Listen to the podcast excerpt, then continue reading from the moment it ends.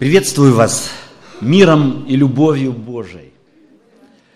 Мне так приятно быть сегодня у вас и вместе с вами исследовать Священные Писания.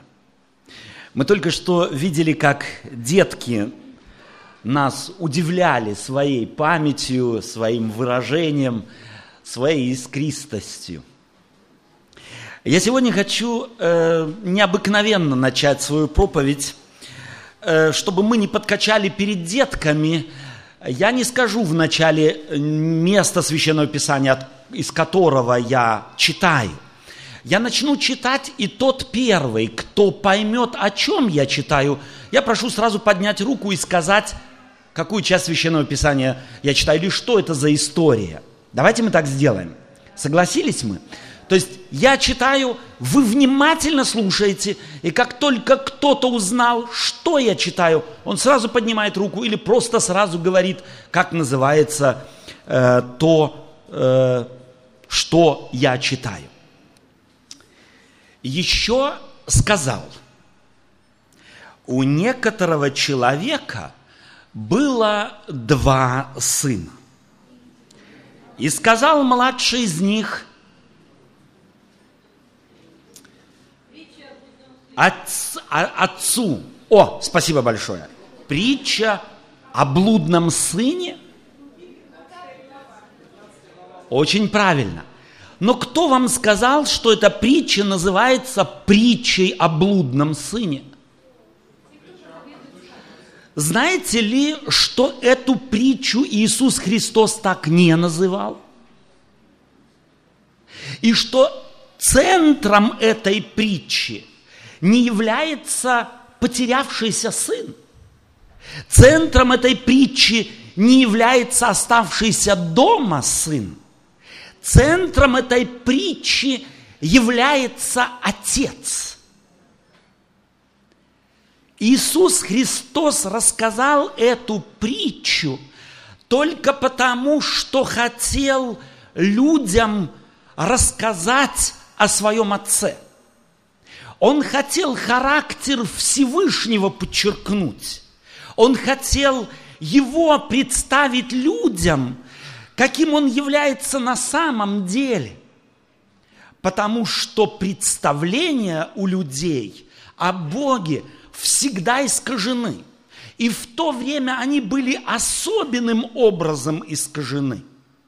Давайте я прочитаю эту притчу еще раз. И мы с вами поймем, что притча это не о блудном сыне, что притча это о безумно любящем своих сыновей отце. И давайте мы впредь не будем называть ее притчей о блудном сыне, а притчей об отце, безумно любящем своих детей – потому что название этой притчи дали когда-то в Средневековье, когда Библию делили на главы и делили на стихи, и кто-то над, под 15 главой написал притчу о блудном сыне. Но она на самом деле не такова. Свой фокус в этой притче Иисус Христос останавливает не на одном сыне и не на другом. Фокус Он наводит на Отца. Кто-то сказал, что если бы до наших дней, со времен Иисуса Христа, дошла бы только эта притча, то мы имели бы все Евангелие скомпонованное, скомпримированное в одной истории. И я еще раз читаю эту притчу. Еще сказал, у некоего человека было два сына, и сказал младший из них отцу, отче, дай мне следующую мне часть имения. И отец разделил им имение. По прошествии немногих дней младший сын собрав все, пошел в дальнюю сторону. И там расточил имение свое, живя распутно. Когда же он пережил все, настал великий голод в той стране, и он начал нуждаться. И пошел, пристал к одному из жителей страны той, а тот послал его на поля свои пасти свиней. И он рад был напитать чрево свое рожками, которые ели свиньи, но никто не давал ему. Пришед же в себя, сказал, сколько наемников у отца моего избыточествует хлебом, а я умираю от голода. Встану, пойду к отцу моему и скажу ему, Отче, я согрешил против неба и пред тобою, и уже недостоин называться сыном твоим. Прими меня в число наемников твоих. Встал и пошел к отцу своему. И когда он был еще далеко, увидел его отец его и сжалился, и, побежав, пал ему на шею и целовал его. Сын же сказал ему, отче, я согрешил против неба и пред тобою, и уже недостоин называться сыном твоим.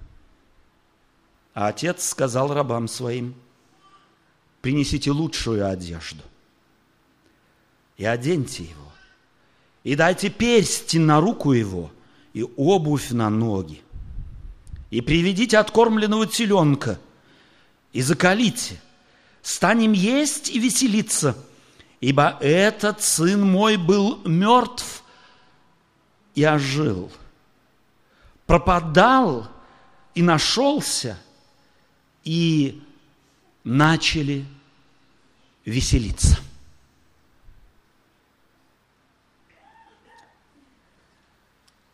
Лука совершенно изумительный человек. Мы уже говорили в прошлую субботу после обеда, если кто был здесь, тот помнит, мы говорили с ним, что он, с вами, что он написал эту книгу, посвятив ее всего одному человеку. Он посвятил ее Феофилу. Скорее всего, своему брату по вере. По имени Феофил мы узнаем, можем с уверенностью сказать, что этот человек не был иудеем. Он был язычником, принявшим христианство. В своем прошлом он, скорее всего, был человеком, который привык поклоняться множеству богов. И тут он принял христианство. Он принял христианство и научился знать преимущество поклонению одному живому Богу. Но ему, скорее всего, как и всякому верующему, как и вам э, и мне тоже в жизни приходится сталкиваться с разного рода проблемами. Бытовыми проблемами, проблемами здоровья, проблемами души, проблемами духа, проблемами веры. И у Феофила пошатнулась в какой-то момент вера его. Он начал сомневаться в том, а то ли на самом деле та ли вера, которую он принял. Я не знаю, знаете ли вы о таком сомнении, которое время от времени вкрадывается в душу, вкрадывается в нас. И мы начинаем думать, а на самом ли деле в жизни мы сделали правильный выбор. Это точно так же, как бывает у нас кризис в семьях, когда ты, женившись по любви, в какой-то кризисный момент думаешь, а это ли та женщина, которую я на самом деле избрал, любит ли она меня на самом деле. Или как женщина мужа, когда вы в кризис попадаете, тот ли это человек, которого я на самом деле избрал. Не бывает ли у вас так, что вы думаете, о других потенциальных женихах, на которых, э, за которых могли выйти замуж. А вот если бы за Володьку вышла, или за Сашку, или за Сережку, то, может быть, было бы все по-другому. Вот этот я начинаю сомневаться. Не зря Священное Писание, говоря о вере, сравнивает взаимоотношения человека с Богом и употребляет картину замужества или женитьбы. Не зря.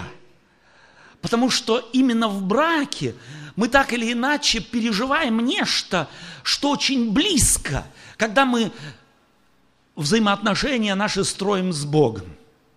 И это совершенно нормальное явление, совершенно нормальное явление, когда мы, попадая в кризис, начинаем сомневаться иногда в нашем партнере, Отце Небесном. В нем сомневался когда-то Моисей. Мы об этом сегодня говорили. Когда он пришел к Богу и начинал плакать и говорить, если ты хочешь, то возьми душу мою, я не могу больше, у меня нет больше терпения.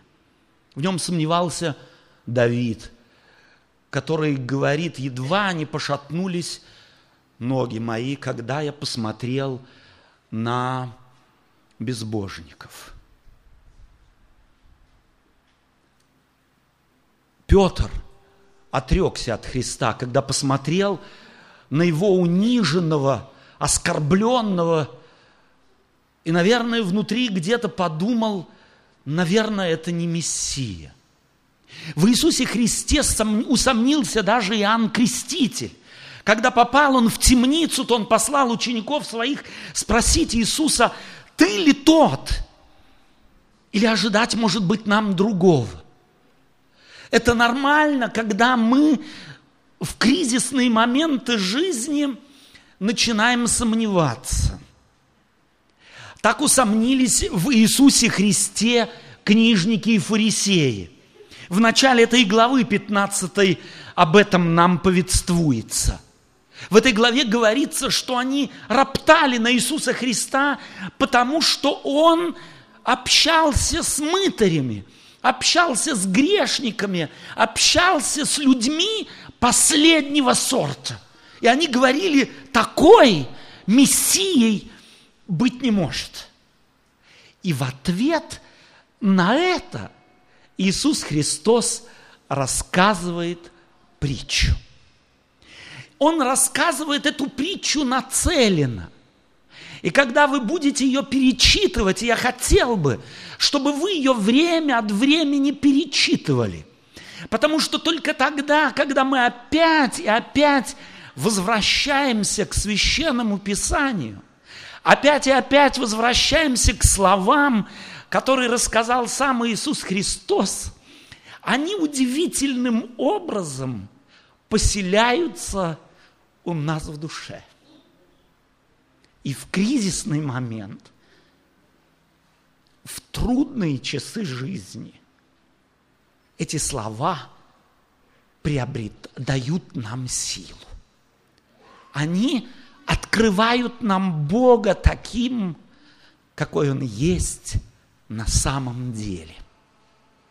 Притча это, это история, которую сконструировал Иисус.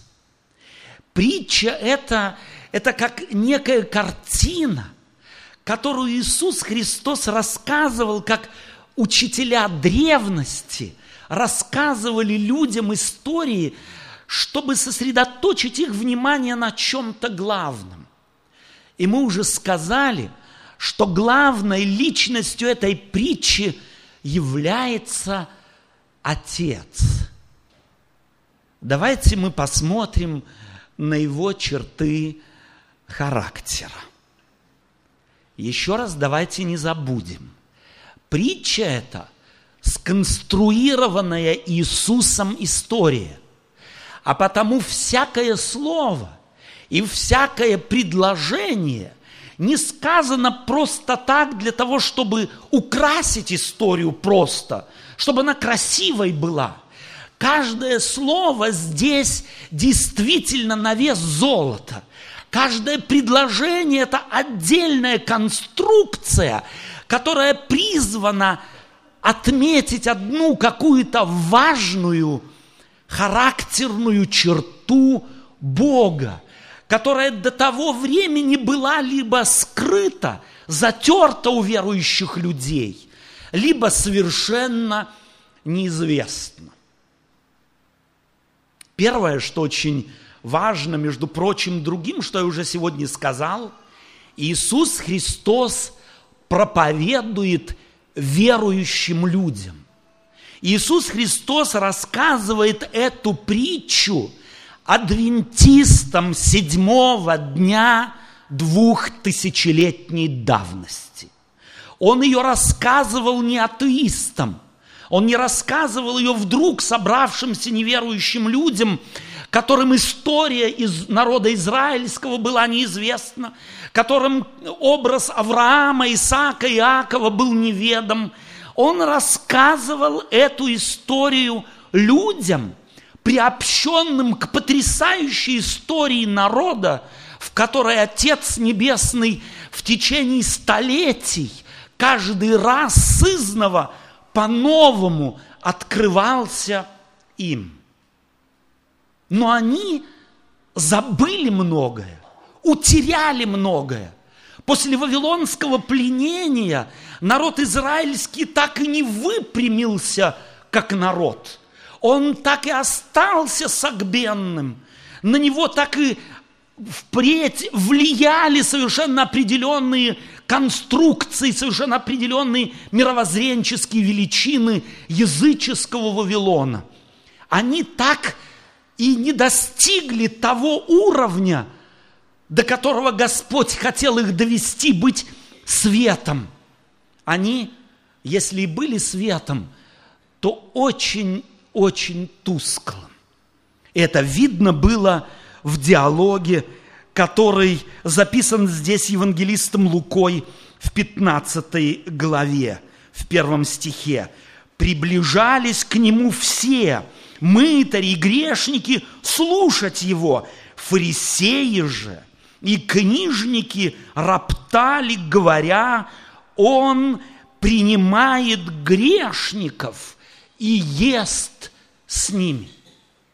Фарисеи и книжники – это были те, кого мы в нашей церкви называем диаконами, пасторами – учителями субботней школы, миссионерами. Это были сведущие люди, это были духовные руководители церкви.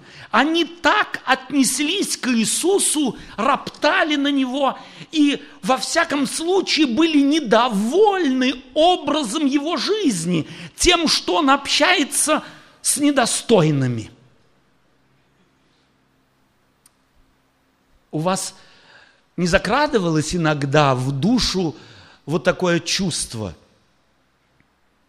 когда вы проходили где-нибудь мимо вокзала и видели, как кучку грязи сидящих людей или валяющихся в собственном соку.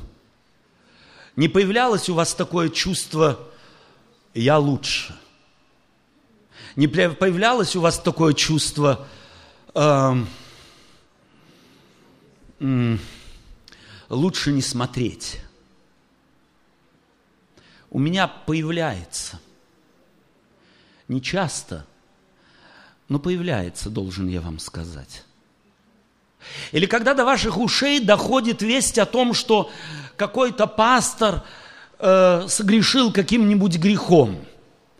Не появляется у вас такое чувство, ну вот, а я уже всегда где-то подозревал, что он не совсем чистый. Не появляется у вас некое чувство самоудовлетворенности? Я лучше. Это чувство может быть и добрым, но оно может быть и злым. Оно может быть началом превозношения. Оно может быть началом пагубной гордости, которая превозносится не той доброй человеческой гордости, которая молится молитвой, слава Богу, что Ты, Господи, меня спас в этом мире, сделай меня способным понимать этих людей, научи меня подойти к ним, научи, как я могу помочь им, как я могу способствовать их росту, чтобы и они поднялись, ну, по минимуму хотя бы, Господь, до моего уровня, а я вместе с ними рядом рос. Это добрая гордость. Гордость, базирующаяся на опыте, когда я оглядываюсь назад на мою жизнь и благодарю Господа за то, что Он нашел меня, оторвал от тех пагубных корней, которые держат людей. И каждый день, шаг за шагом, вел меня дальше и научил ценить преимущество быть его детем.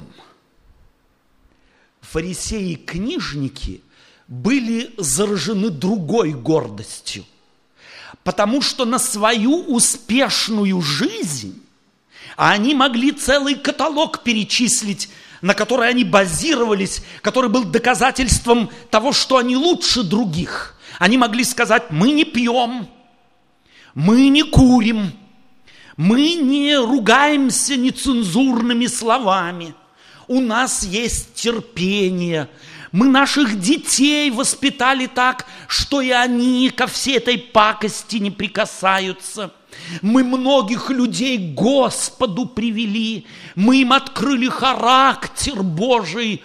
Это благодаря нашей разумности, нашему постоянному напряжению совести, нашему постоянному напряжению воли нашей, потому мы такие хорошие.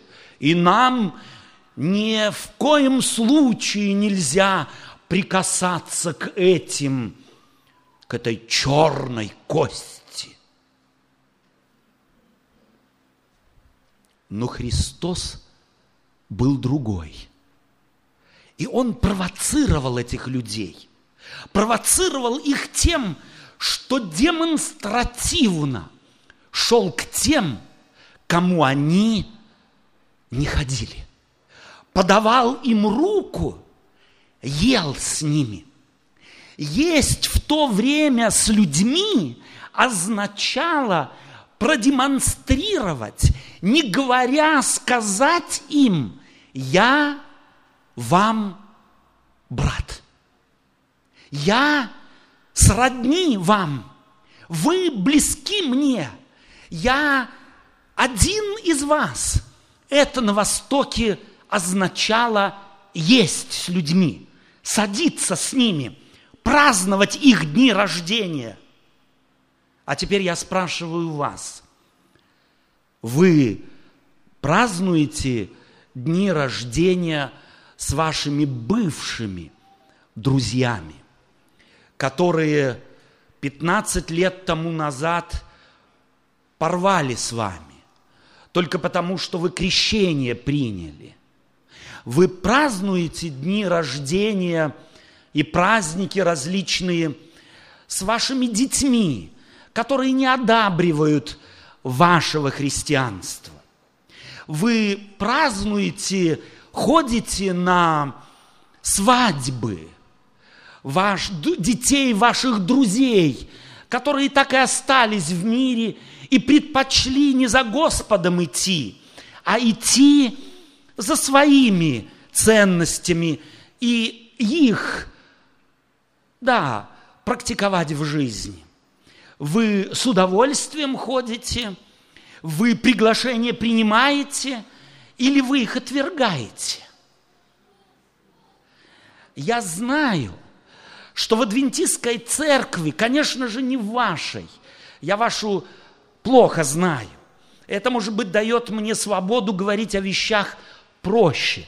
Ваш пастор, может быть, не посмеет сказать о некоторых вещах. Мне проще, потому что я никого не знаю. И никто не сможет меня обвинить в том, ты против меня проповедовал. мне легче поэтому. И потому позвольте мне сказать, что есть такая слабость у верующих людей – возгордиться своей чистотой и оберегать ее не тем образом, которым завещал оберегать ее Христос, а неким человеческим образом оберегать ее, деля мир на своих и чужих. И ни в коем случае не касаться чужих, а демонстративно показывать им, что они более со мной, и я с ними не имею ничего общего. Христос дал другой пример. И это возмущало тех, кто сегодня и тогда общается с теми, которые на первый взгляд отвергли Бога, Его не знали и живут, как живут. Кто ты? Какие мотивы руководят тобой? Какого сорта последователем Христа являешься ты?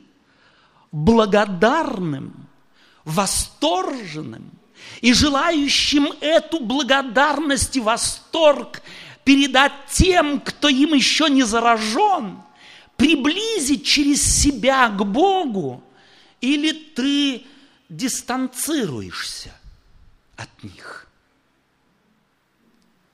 и чтобы показать, как Бог относится к людям, Иисус рассказывает эту историю. Он говорит, что у некоего человека было два сына. И один из них подошел и говорит, дай мне, отче, мою часть имения. Так рассказывал Иисус. Представьте себе, попробуйте переселиться на две тысячи лет назад – представить себе богатого князя, нового русского, нового миллионера, у которого два сына. Представьте себе вы такой, и к вам приходит сын и говорит, папа, по закону Украины, если ты умрешь, делится твое имение на нас двоих – но ты еще живешь долго, что-то мне кажется. Пока ты будешь жить еще, я не знаю сколько, но мне надо мои деньги сегодня. Миллион гривен дай мне. Что бы вы сказали? Что бы вы сказали? Не стали бы вы говорить, слушай, сопляк, ты как ко мне относишься? Я тебя кормлю, воспитываю, я пеленки твои стирал, я памперсы менял. Ты как ко мне относишься? Не, не стали ли бы вы по справедливости возмущаться? Представьте себе, вы вовсе не новый русский, вы не миллионер. Вы просто сгребли ваши денежки и решили, ну вот скоро я на пенсию пойду, и мне нужно, ну, транспорт для передвижения с дачи домой, из дома на дачу, потому что, ну, не все я на пенсии смогу купить в супермаркетах, дорого очень. Мне придется ездить на дачу, обратно я куплю себе новый автомобиль, чтобы, ну, до конца моих дней он меня возил, чтобы не постоянно платить за ремонт, я себе вот сгреб все и купил новый автомобиль. А ваш сынуля, 18 ему стукнуло, недавно сделал водительские права. И приходит к вам и говорит, папа, это вот старый автомобиль, который там у тебя стоит, еле уже наладан дышит. Не хочу его. Дай мне твой автомобиль. Я поеду сегодня суббота вечером, дискотеки все открыты, и я туда хочу поехать. Перед девчонками вот так вот немного ну, блеснуть.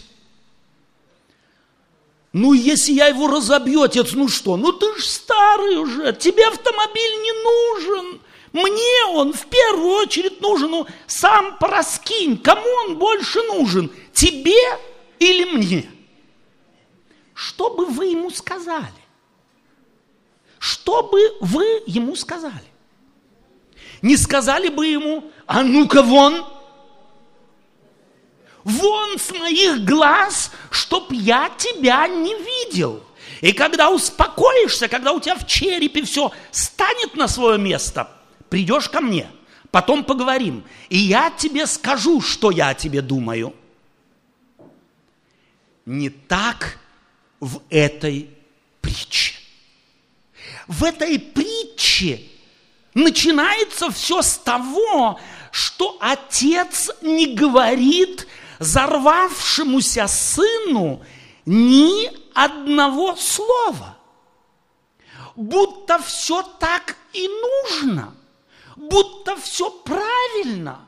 Он идет, этот новый русский, в свой сейф, пересчитывает зеленые, которые у него там есть, потому что он ни на один банк деньги не клал, потому что знал, что они сыпятся, как рухлядь. Он их держал, эти зеленые, у себя в сейфе. Отсчитал ему количество энное миллионов. Пришел ему, дал мешок и ушел, не сказав ни слова. Вы можете себе это представить? Что это за отец? Если бы вы за таким отцом наблюдали, вы не сказали бы ему стоп. Вы выжили из ума, дорогой человек. Вы на самом деле вам на пенсию надо. А помнитесь, вы что делаете? Вы же погубите ваше чадо. Но таков Бог. И Он тебе и мне, нам с вами, дал больше миллиона. Он дал вам и мне жизнь. А теперь спросите себя, ответьте мне на вопрос, сколько вы заплатили за вашу жизнь? Где вы писали заявление «хочу родиться там-то, такого роста», желательно с голубыми глазами, блондинистыми волосами, э, вот таким вот э, Джорджем Клуни. Где? Когда? Вы стояли в очередь за вашей жизнью? Вы умоляли? Вы просили? А теперь поднимите руки те, кому она надоела.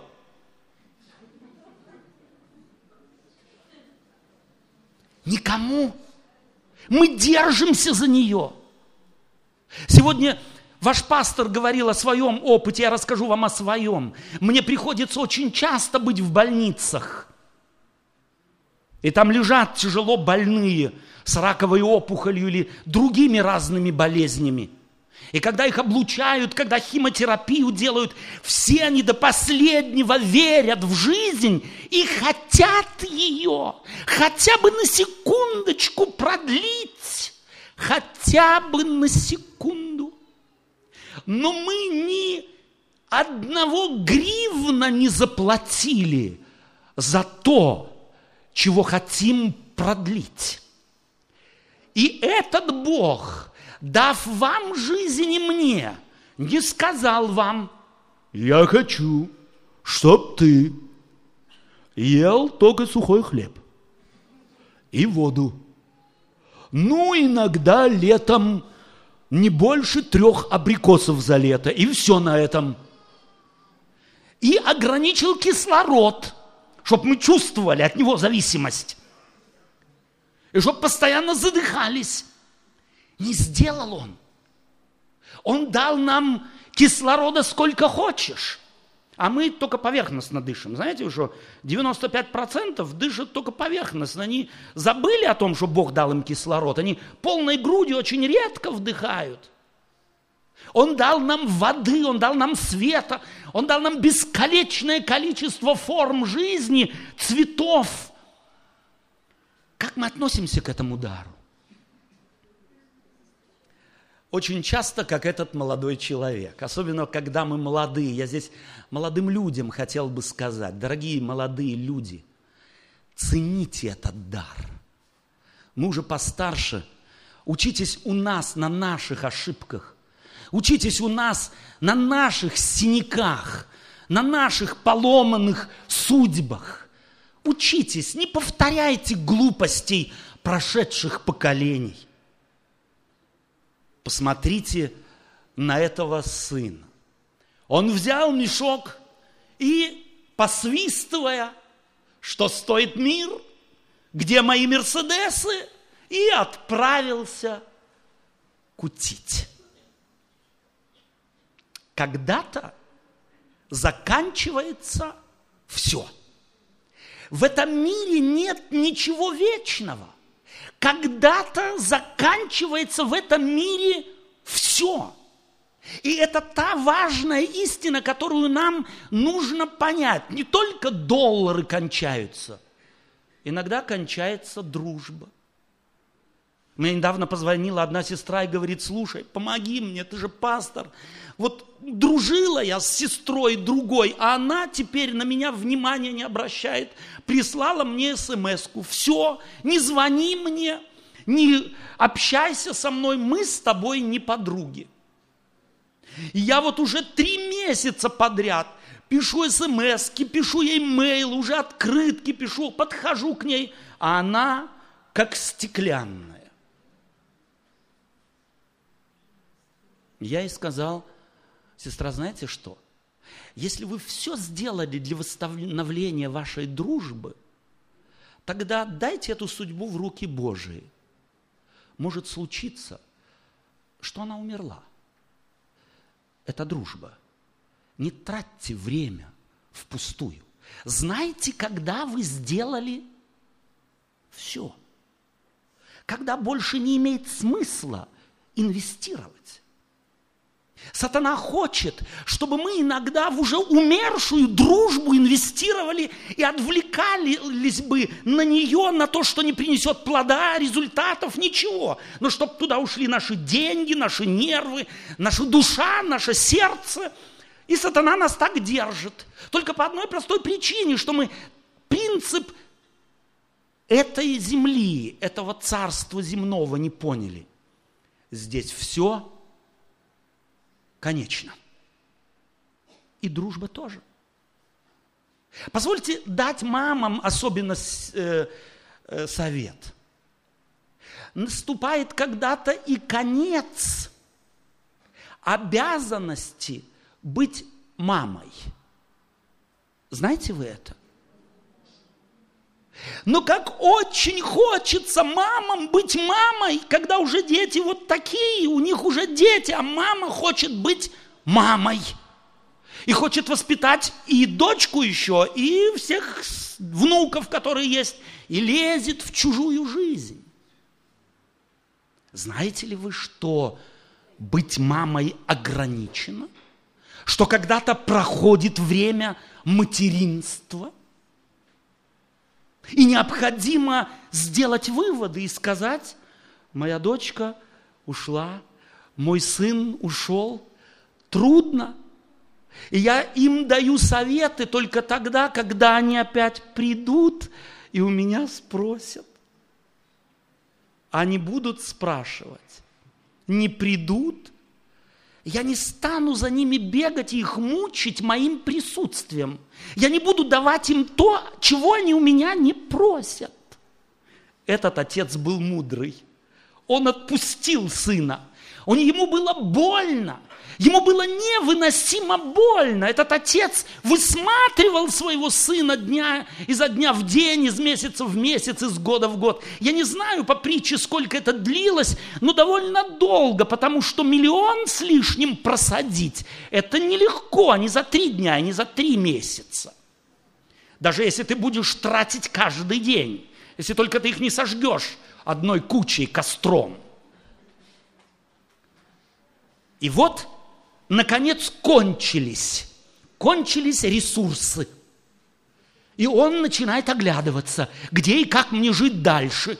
И в притче говорит Иисус Христос лаконично, просто, что он пристал к человеку земли той. Так как есть было нечего, сосало под ложечкой. И он смотрел, где бы ему можно было поесть, хотя бы чуть-чуть так вот держать свою жизнь, э, хотя бы немного, чтобы она не погасла совсем. И он пристал к человеку, а тот, видя, что этого шансов нет, я не знаю, делают ли так на Украине, но в Германии так делают. Если у кого-то шансов нет, то говорят, ну, на поесть у меня есть. Будешь делать то, другое, третье, пятое, десятое. Перечня обязанностей нет. А вот платить я буду, ну, так, чтоб душа с тебя не выскочила. Вот так и здесь. Но здесь Иисус Христос драматизирует эту историю еще больше. Он говорит, он пристал к одному, тот послал его на поле пасти свиней. И мы должны знать, что Иисус Христос, я напоминаю вам, рассказывает эту притчу евреям, иудеям, адвентистам седьмого дня двухтысячелетней давности, которые к свинье имели, знаете, какое отношение? Они даже слово «свинья» не произносили, чтобы не запачкать рот словом. Не говоря уже их пасти. А этот – его допекло так, что он готов был есть из свиного корыта. Он готов был есть. Но и этого ему не дали. И что он делает? В лаконично Иисус Христос говорит, он пришел в себя. Пришел в себя. А теперь я вас спрашиваю, вы когда начинаете думать о враче? Когда здоровые на пляже лежите, загораете, у вас фруктов, овощей, у вас детки бегают, вы здоровые, супруга симпатичная, вы каждые пять минут думаете, врач, врач, врач. Когда вы начинаете думать о враче – когда начинаются боли и страдания. Правильно? Почему этот вдруг вспомнил об отце? Потому что кушать было нечего. И он вспомнил, что у папы холодильник всегда был полный. Удивительно ли, что он, не имея возможности даже свиными рожками напитать желудок свой вспомнил о папином холодильнике. За то, что человек с флюсом и зубной болью ищет зубного врача, ему за это медаль вешают? Нет.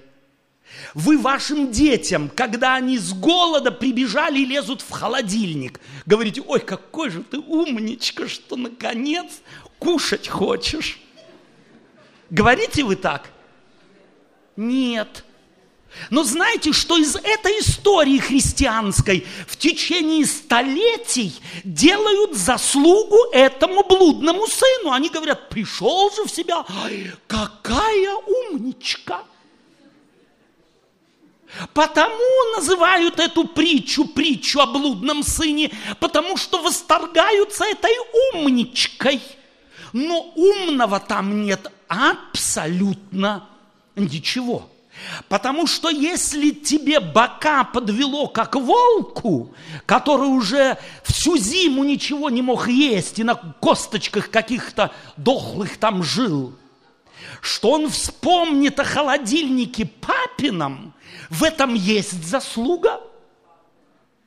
Есть заслуга, я вас спрашиваю. Аминь? нет заслуги. То, что он пошел к папе, является совершенно нормальной вещью. И нас смущает иногда та молитва, которую он себе загодя приготовил.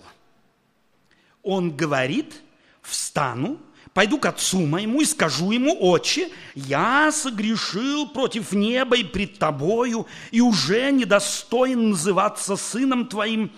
Прими меня в число наемников. То есть я хочу тебя наняться, прими меня у тебя рабочим. Почему же он не хотел быть сыном? Потому что он четко понимал, между им и отцом он разорвал отношения, он разорвал отношения, когда он пришел и сказал, старый, дай мне мою часть. Ты как будешь жить, меня не волнуй, дай мне мое. Там он разорвал окончательно свои взаимоотношения с отцом. Надеяться на то, что он просто так до холодильника доберется, зашел, открыл, как всегда откроет холодильник, накроет себе стол и будет есть, на это ему надежды не осталось. Настолько он был здрав в голове. И потому он пишет если бы это было в 21 веке, Иисус Христос рассказывал притчу, Он пишет резюме. Я недостоин, это я понимаю, сыном быть, но на правах всех, кто к тебе нанимается на работу, прими меня. И вот он с этой молитвой на устах. Я согрешил пред небом и пред тобою, я недостоин называться сыном твоим, идет домой – и в притче говорится, когда он еще был далеко. Эта фраза в иудействе, в иудейском еврейском языке означает так недосягаемо далеко, что если бы не произошла обратная реакция отца, он никогда до дома не добрался бы никакие силы не способны были бы восстановить его в сыновничестве. Если бы он пришел домой, представьте это себе, и отец сказал бы, тебя, кто ты? Не знаю. Не знаю. Что мог бы сделать сын? Что мог бы сделать сын, чтобы быть, не, я уже не говорю о восстановлении в сыновничестве, просто быть нанятым на работу. Если бы князь этот сказал, не видел столько лет и видеть не хочу, проваливай, мы не знакомы. Что бы он мог сделать? Давайте мы запомним это. Ровным счетом. Ничего. Нет никакой силы которая может заставить кого бы то ни было дать то, чего я у него прошу, если у него на то нет желания. И потому Иисус Христос рассказывает, но когда он еще был далеко от дома, увидел его отец его – когда мы весь род человеческий были далеко от дома, мы находились в яме греха, Отец Небесный увидел. И это здесь, этот оборот речи напоминал каждому иудею его историю, историю его предков в Египте.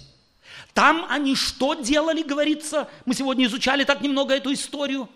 Они вопияли к Богу, они плакали, они кричали – и Бог что говорит Моисею? Я услышал вопль их и иду избавить их. Если бы Бог не хотел этого вопля услышать, Он взял бы себе ватой и заткнул уши. Что могло заставить его сделать то, что он сделал через Моисея? Что? Какие-то жертвы, на голову они должны были вставать, лежали бы на боку, на правом, на левом. Что могли они сделать? Руки себе поломали, ноги бы и кричали бы «спаси нас». Если бы Бог не хотел, спаслись бы они? Нет. Иисус рассказывает эту драму, чтобы дать понять адвентистам того времени, что если они достойные люди – если они хорошие люди, они были однозначно лучшими, чем другие, чем те, кому они не прикасались, то это не их заслуга. И что они есть те, кто они есть. Это заслуга Отца, а не их. Елена Вайт говорит, что в одежде праведности спасенных не будет ни одной нити человеческого происхождения. А теперь давайте мы еще раз обратимся к притче. Когда же он еще был далеко? И когда он еще был далеко, увидел его отец его, изжалился и побежал, пав и побежал. Я несколько лет тому назад, так лет 10 тому назад, читал этот, эту притчу с неверующими людьми, которые Библию вообще не знали. Это огромное преимущество иногда делать эти эксперименты. Возьмите, посмотрите картину – которую написал знаменитый художник «Блудный сын» Рембрандт. Она висит в Третьегов, э, прошу, нет, в э, Санкт-Петербурге, да, в музее. Посмотрите на эту картину. Это искаженное представление о Боге. Именно так люди себе представляют должно быть. Здесь в этой притче говорится, он побежал. Первое, Люди богатые, тот, кого рисует здесь Иисус Христос, они никогда не бегали. В совершенно исключительных случаях они шествовали. Заставить бегать этого человека не могло ничто на свете. И потом и здесь я останавливался с неверующими людьми и говорил, а теперь расскажите вы ваш вариант этой притчи. Ну как? Они встретились, а сын упал в прах перед отцом и говорит, отец, прости и так далее и тому подобное. А теперь давайте заглянем в притчу, как рассказывает ее Спаситель. Спаситель говорит, отец его сжалился и, побежав, пал ему на шею и целовал его. Не сын падает на шею отцу, а отец падает на шею сыну. А сын что делает? Отстраняется и говорит, стоп, отец, я недостоин называться сыном твоим. Он свою молитву произносит. Чувствуете, что делает здесь Иисус Христос? Чувствуете, что он делает? Он показывает абсолютную абсурдность поведения этого сына. Он рассчитывал только быть принятым на работу. А этот старый, он рванул, увидев сына ему навстречу, падает ему на шею, заметьте, он в душе еще не был. И французскими духами от него не несло. Он пас свиней, он был растерзан, он был грязный, и вонь неслась от него на километр против ветра. И отец это все игнорирует, повисает у него на шее. А сын говорит, стоп, это нормально? Это умно? Любой другой, кто не спятил бы с ума, сказал бы, стоп, я хотел на работу наняться, а этот меня как сына принимает, буду держать язык с зубами. Но у него и столько не хватило. Он говорит, стоп, и то, что эта молитва была неверным покаянием, знаете, что говорит? Следующая реакция отца. Отец как будто ничего не слышит.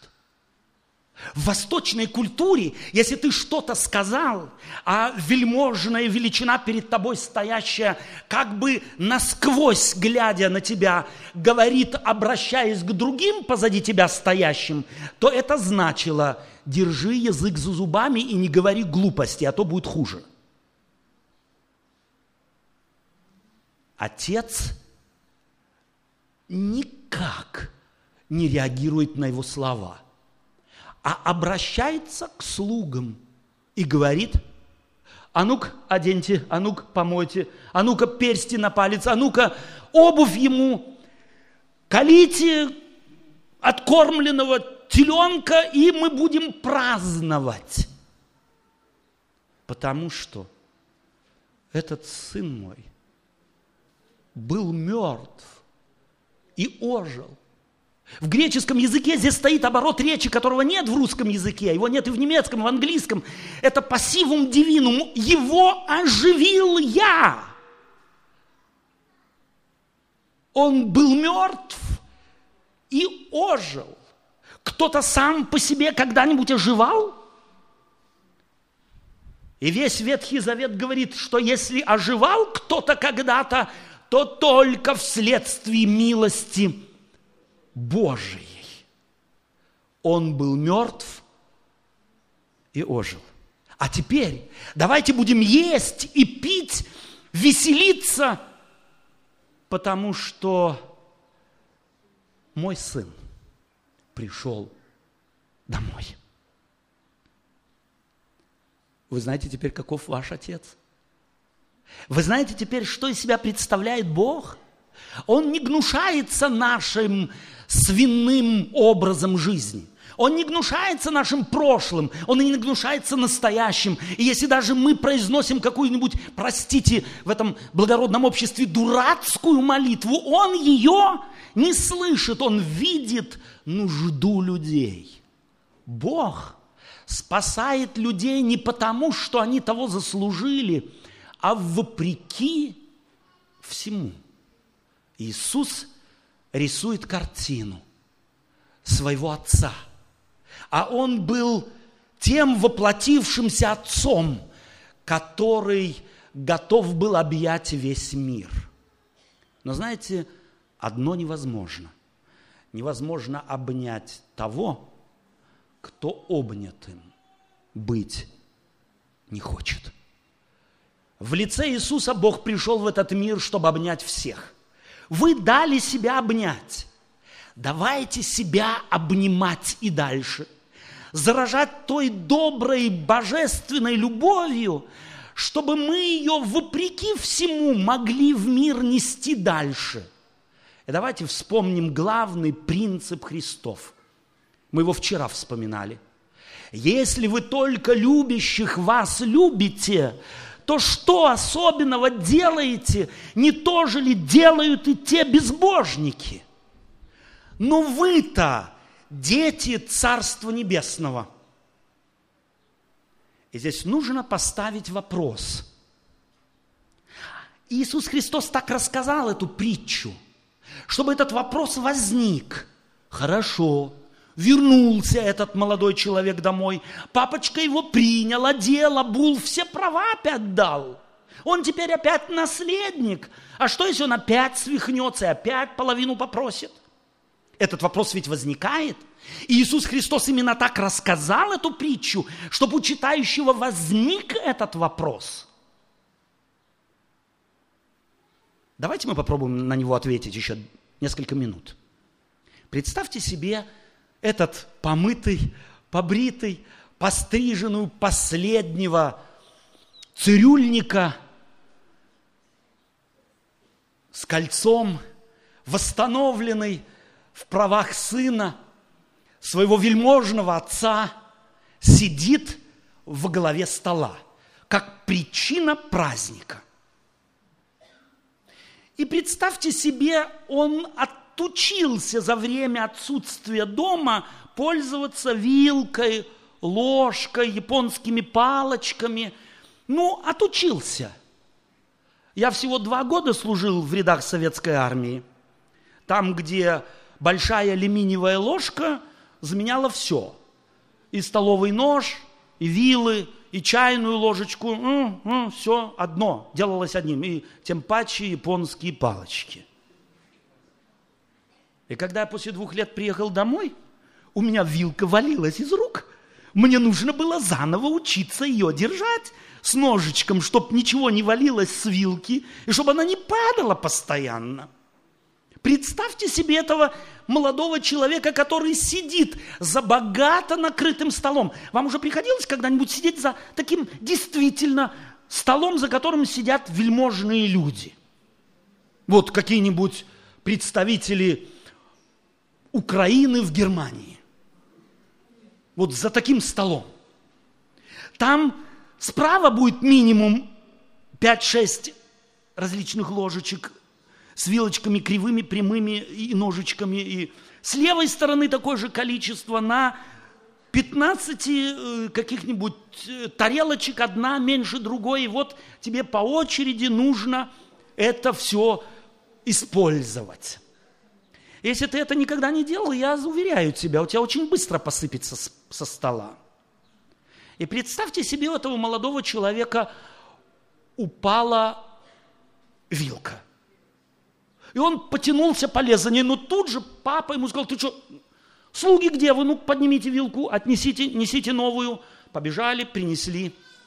Он сидит дальше, если ты думаешь, слушай, э, с этим отцом что-то не все в порядке но ест дальше. И вдруг неуклюже повернулся, у него целая тарелка майснерского порцелана упала на пол. А отец говорит, да не беспокойся ты. Ну, к слуге где там? Уберите это все, принесите новую. Ну, новый русский. И сын сидит и думает, так, у этого моего отца что-то не все в порядке.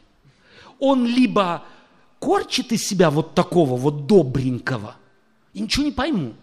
Ну, начну испытывать, добрый ли он на самом деле. Следующую тарелку берет, бросает специально, вторую, третью, четвертую, пятую. Если бы я вам эту историю так рассказал, вы бы согласились? Согласились бы? Нет. Почему нет? Потому что тот, кто был мертв и ожил, он на жизнь смотрит другими глазами. Он на папу смотрит другими глазами. Он на все, что у него есть, смотрит совершенно другими глазами. Вы уже общались с людьми, которых спасли от смертельно страшной болезни. Вы общались с такими людьми? Вы общались с людьми, которые тонули, но их поймали, на самом деле в последнюю секунду спасли. Вы общались с такими людьми? Они по-новому смотрят на жизнь. Они ценят всякую мелочь. Они каждый восход солнца празднуют сызново. И каждый заход празднуют. Они каждую встречу с близкими празднуют. Это является ответом на вопрос, а что если придет Христос, создаст новый мир, и нас, бывших грешников, туда, в этот мир заведет, а повторение греха, э, кто гарантирует, что его не будет? Знаете, что гарантирует? То, что вы были мертвы. То, что вы знаете, что такое смерть. И только тогда, когда вы столкнетесь с действительной жизнью, вы никогда назад не захотите. Это будет гарантией во все века, что бедствие больше не повторится. Мы с вами прочитали часть притчи. Совершенно изумительной притчи, в которой Отец Небесный представлен таким, какой он на самом деле есть. Бегающим за грязными, запачканными, скорченными, сгорбленными, противными людьми. Он бегает за ними. Не для того, чтобы они остались противными, для того, чтобы они, влюбившись в Него, в Его Царство, строили Его бы здесь, на земле. Это вы и я. Я и вы. И строили бы не потому, что нам так хорошо, а вопреки всему. И дай Господь вам и мне силы на то. Аминь.